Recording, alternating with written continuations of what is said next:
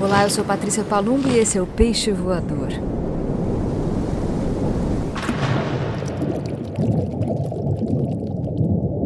Bom dia, boa tarde, boa noite para vocês que me ouvem. Como estão? Faz tempo que eu não apareço aqui, faz tempo que eu não gravo um peixe voador. Tem sido mais complicado porque eu tenho dado aulas e as aulas me consomem um tempo de estudo e depois o tempo de dar as aulas. E tem sido delicioso, claro, mas me faz falta gravar esse podcast, abrir aqui o computador, ficar na frente desse microfone, perto dos meus livros e ler para vocês, né? Na verdade. E Isabel, minha irmã, diz que tem sentido falta das cartas aqui no Peixe Voador. Então hoje vou dedicar esse podcast, esse episódio, às cartas. Começando com uma citação aqui de Federico Garcia Lorca: o poeta pede a seu amor que ele escreva. Enche minha loucura de palavras ou deixa-me viver na minha calma e para sempre nessa escura noite da alma, dramático a beça. Mas o que eu gosto mesmo é do, do título do poema. O poeta pede a seu amor que ele escreva, porque é uma delícia receber uma carta, né? E eu estou aqui com um livro de Ana Martins Marques e Eduardo Jorge, chamado Como se fosse a casa, uma correspondência. É de uma editora chamada Relicário e o livro parece mesmo uma coisinha, assim, porque ele é pequeno, e é um livro que brinca com essa coisa da correspondência, mas também da poesia. A explicação é a seguinte: esse livro é resultado de uma correspondência entre Eduardo Jorge e Ana Martins Marques durante o período em que ela morou no apartamento dele, no edifício JK, projetado em 52 por Oscar Niemeyer, e Eduardo estava em viagem. Os poemas dela escritos em azul, em fundo branco, e os dele em branco sobre fundo azul. Começamos com Ana Martins Marques. Duas pessoas dançando a mesma música em dias diferentes formam um par? A resposta é switch. Uma noite, se fumaça ou máscara de Otima, um cigarro sustenta o trânsito em uma brasa, uma noite a noite é, e o ponto mais escuro, quase segredo de fígado, persiste em dúvida a planta dos pés. Ana Martins Hoje ela é o ponto mais noturno da noite, o nó maior do tráfego, enquanto as janelas pouco a pouco se acendem. Ela perde a conta das estrelas e dos faróis que formam em torno da praça um semicírculo de luz. Ela recebeu, mas não leu, o regulamento do prédio, o protocolo de incêndio, nos objetos alheios, alguma vez morou aqui, alguém que amava as imagens. Deposita-se quieta a memória de outros corpos, de coisas acabadas ou mal acabadas de nascer, feridas antigas indecifráveis, mas que de algum modo ainda perduram na parede de vermelho amor que não cicatrizou. O que mais a impressiona são os corredores, ela poderia percorrê-los durante horas, mas de repente se dá conta de que não andou nem um metro a mais do que o necessário. Entre o elevador e a porta do apartamento, a não ser no primeiro dia, quando errou o caminho, porque ainda não tinha entendido a lógica par para um lado, ímpar para o outro. Ela está do lado par.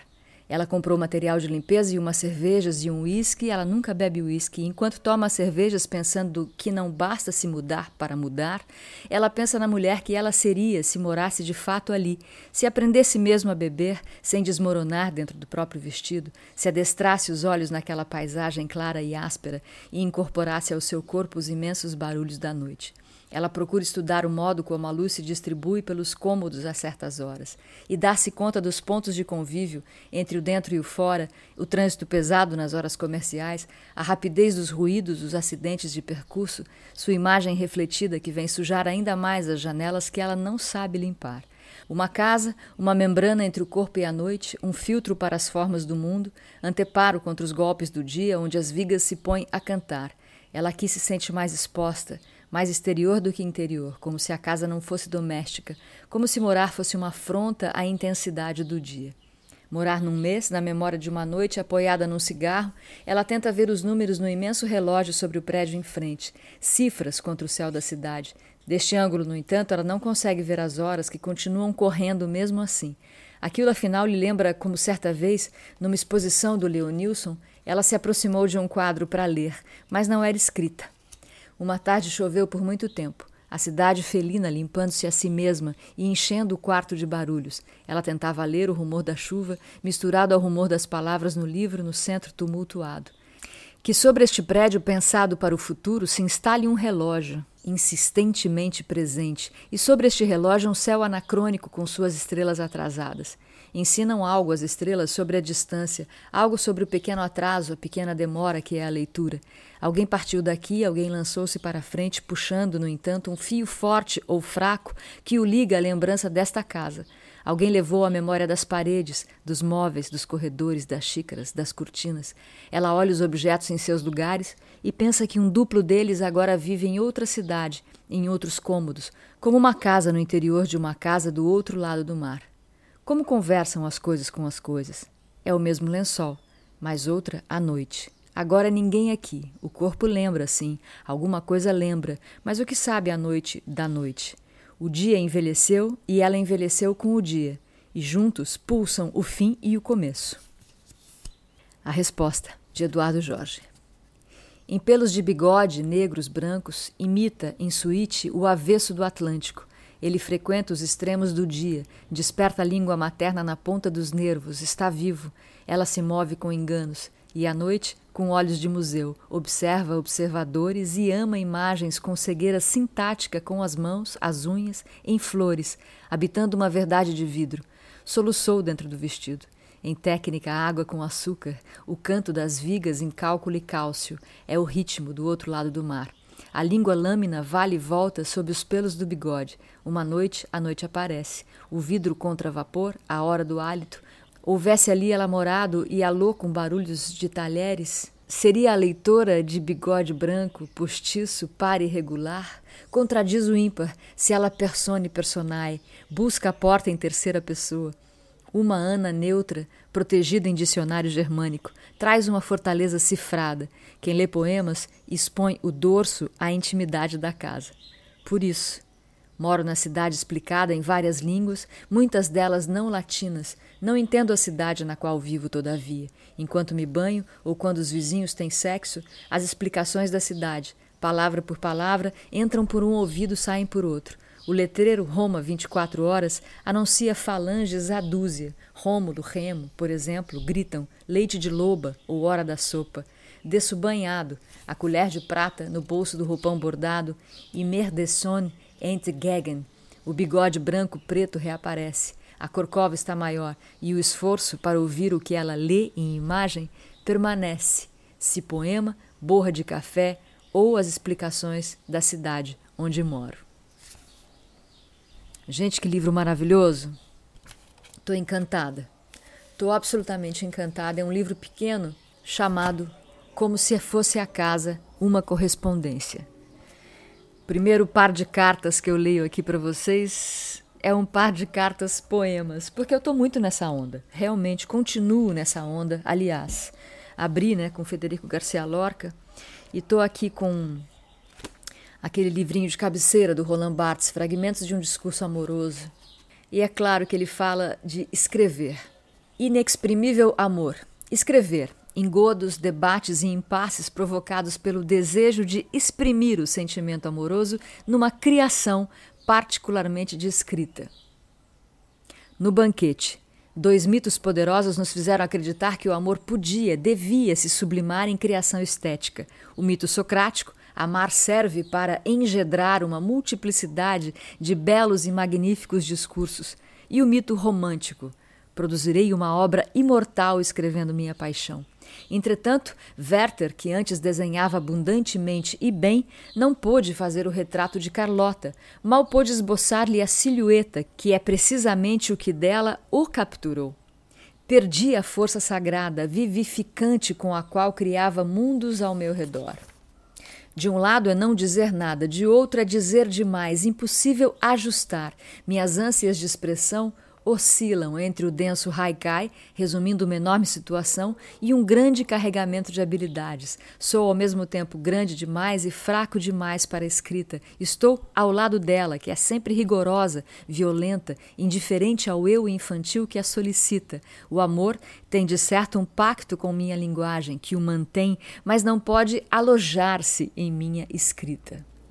Saber que a escrita não compensa nada, não sublima nada, que ela está precisamente ali onde você não está, é o começo da escrita.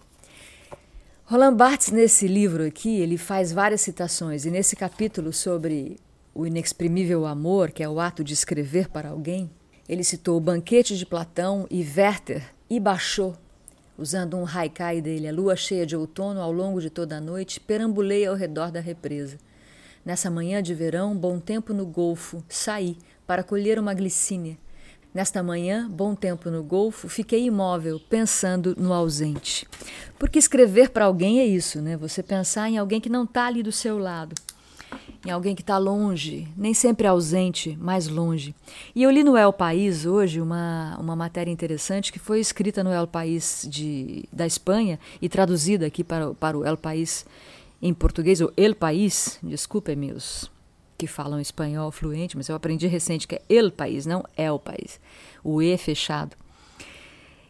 Uma matéria interessante sobre as novas senhas, né, os novos formatos de paquera através das redes sociais. Então, o que você põe no Instagram, o que você apaga, o que você segue ou deixa de seguir, como você segue, como comenta, tudo isso quer dizer alguma coisa dentro dessa nova relação de correspondência digital, virtual, essa correspondência com o ausente.